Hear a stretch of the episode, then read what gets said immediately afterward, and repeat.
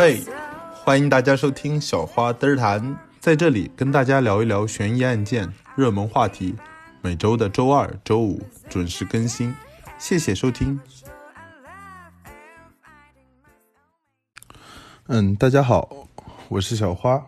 呃，这期节目正式开始之前，想跟大家沟通一下我的想法。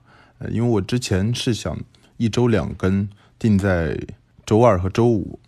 经过这几期的试验之后，我觉得这个节奏有点太快了，我没有太多的时间去准备节目。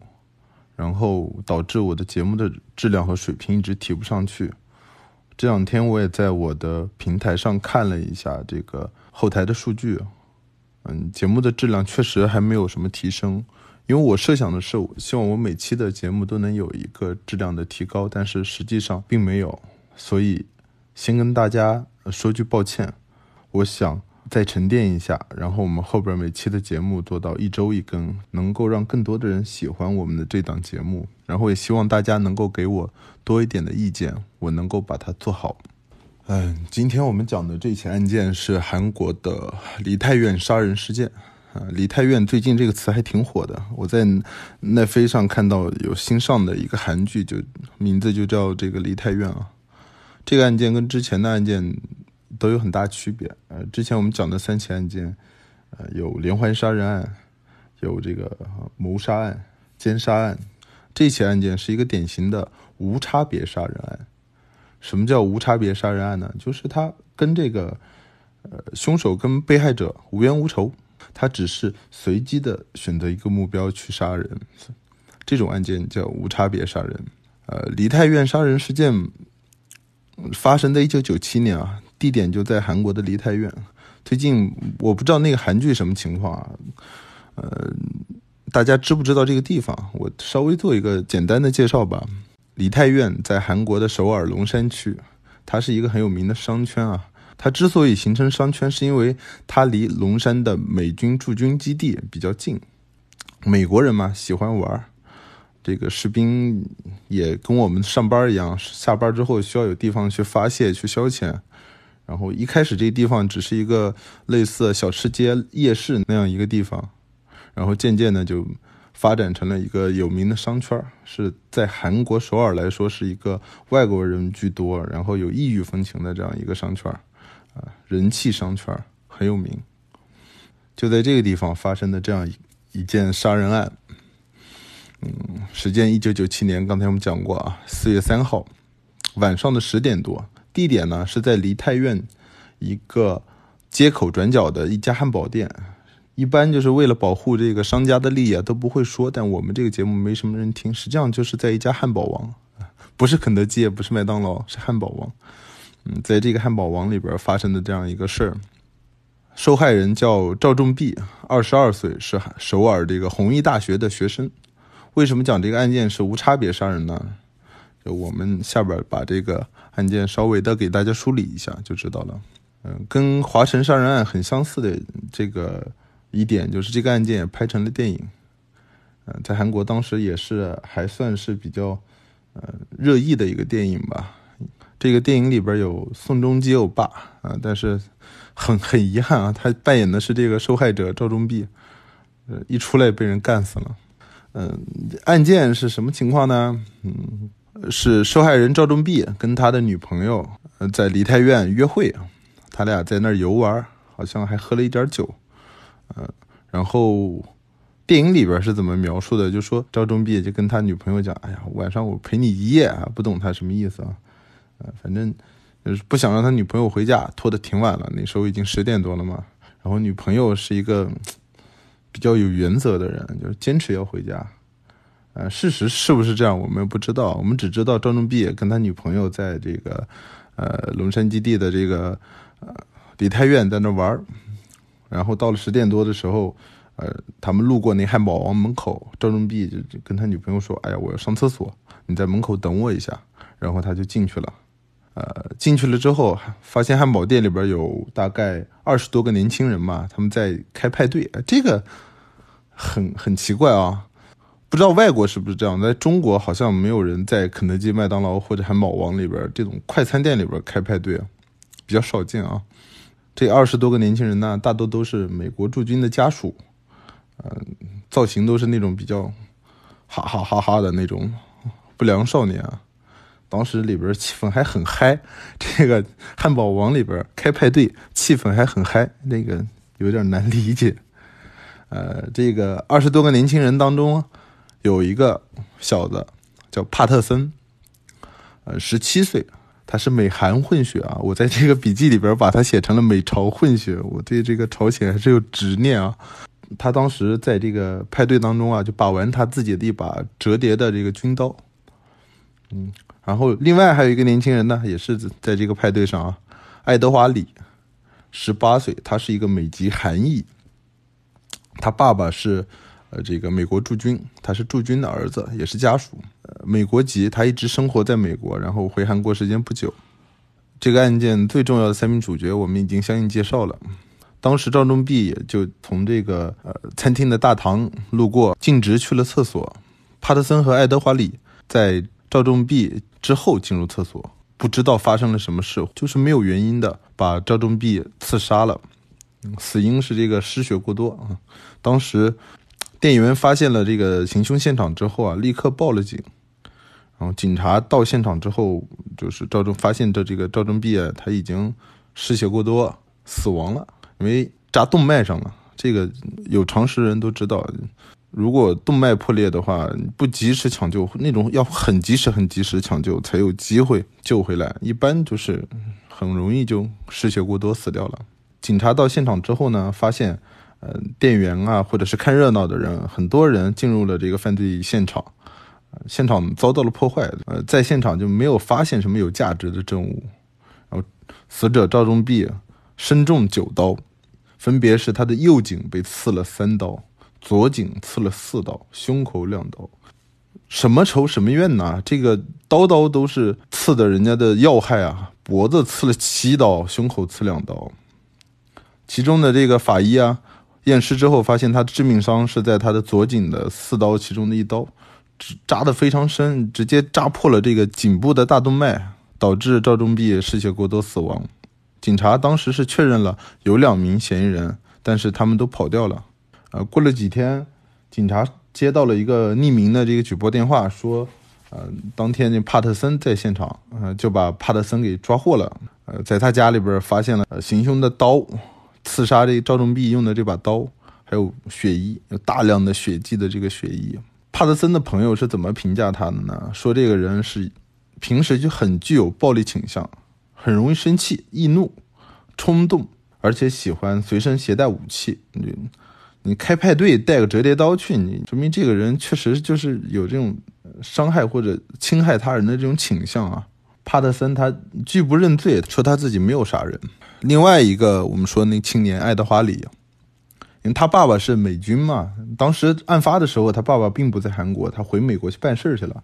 他听说这个事情发生之后，立刻赶回韩国。他知道他儿子在现场，这个事情大条了，搞不定了，然后劝说他儿子去。自首，爱德华里还是比较听话的，就去警向警方自首了。这个案件其实我们刚才讲的三个主角还不够，我认为是五个主角，其中还包括韩国的警方和检方，处处透露着警方的这个愚蠢和无能。爱德华里因为长期生长生活在美国，他韩语很差不好，就是普通的交流可能都不是特别明白。当时他就向警方提出要求，说我要求一个翻译，我要讲英文。韩国警方出于一个什么考虑呢？你帕特森那个长得都很很像外国人，这么一个人，一个混血儿，他韩语都能说得明白。你一个看样子跟我们一模一样的韩国人，虽然你是美籍，但你是韩国人，那母语你都不会，你认为他是装的，都拒绝了他这个请求。这个其实埋下了一个伏笔啊，为后边这个案情的发展。埋下了一个伏笔。呃，这两个人到了警察局之后，能够给出的这个供词啊，完全相反。他们互相指认对方是这个杀人凶手，因为案发是在这个卫生间里边，是没有监控的。这个凶手都很聪明，他找了这么一个监控不到的地方，然后又带了另外一个朋友进去了，现场又被破坏了，导致这个案件很难去确认。但我觉得，如果这个事儿发生在中国的话，中国的警方不会这么笨，或者是傻、蠢、虎，这没法说。嗯，在中国肯定分分钟给你搞定，谁是凶手谁不是，对吗？还是咱们中国比较安全，真的。然后他俩做出的这个供词是什么样的呢？爱德华里说是帕特森让他跟他去上厕所，一起去上厕所。爱德华里他因为刚吃完汉堡，吃完那些东西手油油的，他想着去吧，我跟着他去，我去洗洗手，然后就跟他去了。进到厕所之后啊，呃，这个洗手池就在厕所一进门的地方，然后在另一侧有两个小便池。当时赵忠弼正在右边的这个小小便池上厕所，爱德华里就进门之后就直接在洗手池洗手了，然后他就看到帕特森把刀掏出来，对着这个赵忠弼一顿乱刺，把他刺死了。这个是爱德华里当时是这么说的。帕特森的供词是什么样呢？帕特森说就是爱德华里让他跟他一起去看点好东西，嗯，当时他这么讲，你跟我去，我带你看点好东西。啊，他以为是什么？以为爱德华里叫他去吸毒，因为在美国嘛，爱德华里在美国生长，在美国这个年轻人之间这种吸食，呃，吸食这种违禁药品或者大麻或者是这个海洛因、卡可卡因的这个呃机会比较多。美国的毒品的控制并不像我们中国这么严格啊。我们中国人像我长这么大，我没见过这些毒品，什么也没见过。哎，他就想着，啊，好，你叫我去吸毒，我就跟你去吧。就跟着他走了，他们就像之前说的啊，到了厕所，进厕所之后，注意这个细节，爱德华里就抢了帕特森的这把折叠刀，他的玩具抢过去以后，一顿乱刺，刺死了赵忠弼。完全相反，互相指认。嗯，但是这里边有一个细节是，爱德华里当时因为害怕，他对行凶现现场的这些细节都已经完全不记得了，而帕特森。记得很清楚，啊，整个行凶的过程细节一步一步都记得非常清楚。我觉得这是一个可以深思的点，能体现人的这个性格吗？说明爱德华里还是要弱一点啊，没有帕特森那个心理那么强大啊。韩国的警方呢，一开始认为凶手是帕特森，有几点原因啊：一，刀是帕特森的，这把刀最后也是在他家里找到的；第二。帕特森有这个意图去毁灭证据的行为，具体是什么行为？案件里边并没有披露。他可能是要把刀扔掉，或者把衣服烧掉之类的吧。嗯，第三点，帕特森全身有大量的血迹，相比爱德华里，爱德华里身上有血迹，但是很少。帕特森身上有大量的血迹，警方就认为他当时距离受害人更近。但是帕特森他的说辞是什么？是。爱德华里刺了赵正弼之后，赵正弼转过身，正好伤口对着帕特森了。然后当时从他的这个血管里边喷出大量的血，呃，喷了他一身，所以他身上血液多。但是警方认为就是，你身上血多，你就离得近，就是你干的。然后第四点，帕特森身上有这个美国加州的一个黑帮 Note 十四的一个纹身，说明他是一个黑帮分子。呃，这个人犯罪的可能性更大。然后。警方把这个案件整理好之后啊，就上交到了检察院，而检察院得出了一个与警方完全相同的这个推论，他们认为凶手是爱德华里，有几点原因：一，呃，测谎，当时他们两个人分别测了十次谎，十次的结果都说明爱德华里撒谎了。嗯，当时爱爱德华里是怎么解释的呢？因为他的韩语不好，所以测谎都是通过韩语进行的这个测谎，所以他就很紧张，所以他测谎就通不过。啊，但是根据韩国的法律啊，嗯，测谎的结果只能参考，只能当做参考啊，不能作为证据。呃，因为通过训练。是可以骗过这个测谎仪的人，只要多练习几次，可能在面对这个测谎的时候就不会那么惊慌了。因为测谎仪它是一个很简单的原理嘛，通过人的这个心跳频率来看，他当时回答这个问题的时候紧不紧张。那现在是不是这个科技有没有进步，我们也不知道啊。当时反正韩国的法律是不认可这个结果的。第二点。他们认为，从验尸报告看的话，这个当时凶手对这个赵忠弼造成的伤口啊，都是，呃，斜插进去的，就特别是脖子上的几个啊，由上往下斜插进去的这个匕首。认为凶手更高大、更强壮，呃，这个我们讲一下，赵仲弼就是我们受害人，是一米七六，他相对来说比较瘦弱，在这个呃电影里边是我们宋仲基欧巴，你看那个造型就特别的弱，文弱书生的样子。然后帕特森是一米七三，比他矮三公分，呃，体重是七十五公斤，就是一百五十斤。其实，在中国人来讲的话，一一百五十斤，一米七三，还算是体型还比较比有点胖的了。但是，这种混血儿或者老美，他们这个肌肉含量比较高，一般体重比较大，看起来还挺瘦的。帕特森，我们看到这个呃新闻报道啊、视频啊里边，都是还是样子还是比较帅气的，比较瘦，比较结实。然后爱德华里就不一样了，这一米八大高个，虎头虎脑，一百零五公斤，两百多斤，两百一十斤大胖子，嗯，相对来说符合这个验尸报告对这个凶手做出的一个推断。然后检察院就起诉了爱德华里，一审法院就判他有罪，但是爱德华里不认罪，上诉了。然后次年的一月啊，法院又进行了二审。二审的结果是一样的，一样认定这个爱德华里有罪，然后判他有期徒刑二十年。帕特森也因为藏匿、毁灭证据罪，啊，被判了一年零六个月。这个时候就发生了一个 戏剧化的事情啊，因为在同年的八月十五号，也是也就是这个韩国的光复节。光复节是个什么节呢？就是韩国为了庆祝，呃，从日本的殖民时代独立。光复了国家，光复了民族，这样一个呃日子，这些呃资本主义国家到了这种重大的节日的时候，都喜欢就跟我们古代的皇上一样，大赦天下，特赦一部分罪犯。当时在这个特赦的名单里边就有哎就有帕特森，呃，当年的一月份被判有罪，判了一年零六个月，结果八月就被释放了，坐了几个月的牢就被释放了。新闻报道，这个帕森被释放之后啊，韩国的舆论就炸锅了。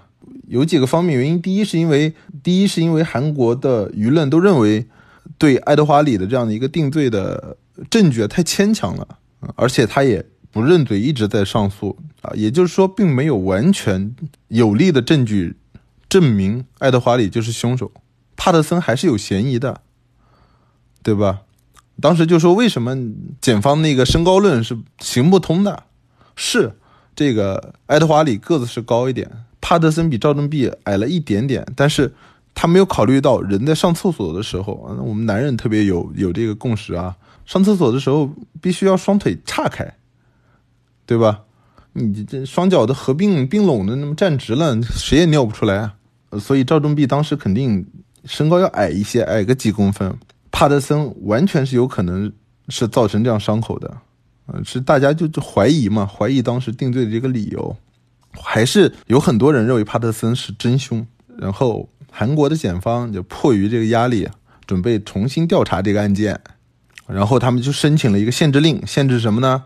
限制帕特森出境，不能让他出国。那出了国我抓不着他了，万一他真的是真凶的话，不就跑了吗？嗯，这个限制令有效期只有三个月啊，就是每隔三个月，检方就要去申请一次这个限制令，而且要提前申请。你比如说，我一月一号到期，我一月一号之前就得把一月一号之后这三个月的申请好，能无缝连接，不能让他找到漏洞，对吧？每三个月申请一次，结果韩国神助攻的这个检方出来了，在九九年的八月二十三号。由于韩国检察官忘记提前申请了，结果他们发现上一个限制令已经到期的时候，就到八月二十三号到期，赶紧去申请。申请完了以后，这个限制令从八月二十五号才生效，这中间就有个两天的空档。啊，帕特森呢也很神奇，他好像提前知道检方会犯这样的错误，他在八月二十四号成功出境，跑回了美国，这一下就完蛋了。这还不是最夸张的，最夸张的是什么呢？次月就是一个月之后啊，爱德华里通过不断的上诉，韩国法院终审，因为检方的证据不充分，把他无罪释放了。哎，这个案件才过去两年多，案件的两名嫌疑人都跑掉了，一个出国了，一个释放了，这很奇怪的，赵正弼就白死了。我们听到现在这个案件，充分的这显示了这个韩国警方和检方的失职和无能啊。当时韩国的这个社会啊，出奇的愤怒啊，但是也无可奈何，因为人一个人跑了，还有一个人已经终审判他无罪释放了。这个韩国的法律里边有一个很有意思的东西，叫什么呢？一事不再理原则。什么意思呢？就是相同的一个案件不可以起诉同一个人两次。也就是说，爱德华里已经没有办法起诉了，不管他是不是凶手，他的终审已经判过了，说他无罪。在这个事情上，你肯定不能再起起诉他了嘛？另一个跑了，那有意思了啊！然后就说我们刚才说这个电影，在案件发生十二年之后，韩国上映了这样一个电影，名字就叫《梨泰院杀人事件》。嗯，他这个电影上映之后啊，又一次引爆了韩国的这个舆论。这个事这个事儿，其实真的，你放谁谁都会生气，杀人案哎。而而且我们大家都知道，凶手就在这两个人之间。最次最次，你说把他俩看在韩国，或者说把他俩收押在拘留所，慢慢去查这个案件。你有公诉期，我知道，在公诉期之内，你看看把他俩控制住，把这个案件查清楚，给大家一个交代。结果一个是无罪释放了，一个跑了。电影上映之后，整个社会都在指责韩国的警方和检方的失职无能。这个时候，他们又迫于压力。怎么样呢？做了一个事儿啊，向美国提出要引渡帕特森。现在平复社会的舆论，只能从帕特森身上入手了，因为爱德华里已经无罪释放了，一事不再理原则，不能再审判他了。韩国向美国提出这个引渡要求的时候，这个案件已经过去十二年了。韩国的公诉期之前我们讲过是十五年，也就是说剩三年了，在三年里边必须要把啊帕特森。引渡回国，结果这个帕特森也不争气，嗯，在这个二零一一年的六月份，在美国犯罪被逮捕了。这个时候离这个最终的公诉期就只剩六个月了。他被捕之后，这个呃梨泰院杀人事件出现了一个重大的转折，呃，又一个新的关键证人出现了。这个这个这个证人呢是帕特森和爱德华里的共同的一个朋友。嗯，据他说，呃，在二零零七年的时候，他在啊美国的 L A 洛杉矶的一个酒吧里边偶遇了这个帕特森。帕特森当时曾得意洋洋地跟他讲：“啊，人就是我杀的，是我杀了赵忠弼，但是韩国不能拿我怎么样。”啊，这是他对他的这个朋友讲的。这个朋友就把他出卖了啊。二零一一年的十二月，L A 法院认为帕特森杀人的这个理由啊，证据啊充分，同意引渡他。啊，只要美国同意引渡了，按照韩国的法律就可以停止最后公诉期这个倒计时，然后等他引渡回到韩国之后再继续计算。最终啊，帕特森虽然在美国他一直在宣称自己无罪啊，做了很多事儿，但是没有办法，在二零一五年的九月二十三号，他被引渡回到了韩国。呃，新闻里边可以看到，他一出机场，有大量的媒体就围上去问他问题啊。当时他只说了一句话。啊，我没有杀人，人是爱德华里杀的，他是凶手。这个案件在二零一七年的一月二十五号进行了一个公开审理，呃，法院认为帕特森杀人的证据充分，给他判了二十年的这个刑罚，这是当时法院能给他判的最高的刑罚，因为他在行凶的时候未满十八岁嘛，还是未成年。这个案件就告一段落了。二零一七年的三月份，帕特森入狱之后。受害者赵忠弼的家属就向韩国检方追究他们的失职，然后要求国家赔偿。当时是赔了，我记得是三亿六千万韩元，划下来人民币的话，一比十七，一比一百七，划下来的话，两百多万人民币吧？我记不太清了，应该是两百多万人民币。呃，这个案件具体就是这么个情况，我们也讲完了。最后要讲的是什么呢？就帕特森，他虽然入狱了，但他一直是拒不认罪的，法院上也不认罪，在法庭上不认罪，在牢里边也一直在提出我不是凶手，爱德华里才是凶手这样的论断，认为自己是被冤枉的。而爱德华里呢，他受到了这个一事不再理这个原则的保护，韩国的检方不能够因为同一个案件再去起诉他，去审判他了，所以他只要不犯罪，他这个事情跟他没关系了。但是。无能的韩国警方和检方还是没有充足的理由和证据来告诉大家到底谁是凶手。如果爱德华里是呢？嗯，这期节目我们的这个讲述方式啊，跟过去可能有点区别，因为我自己在想着能够进步一点点，我不知道这种方式是不是更能让大家接受。等节目播出之后，我自己再来研究琢磨一下吧。然后这期就不给大家送歌了，因为。呃，上期节目结束之后，有小伙伴在给我留言说，能不能不要送歌了？可能我个人的这个欣赏水平太低，送出的歌大家可能不太喜欢，或者是觉得比较烦。我们充分的接受建议，这一期不给大家送歌了，不送歌，咱们送个祝福吧。希望大家在这个疫情期间能够健健康康的、快快乐乐的，该赚钱赚钱，该上学的上学。好了，就到这里了，大家再见。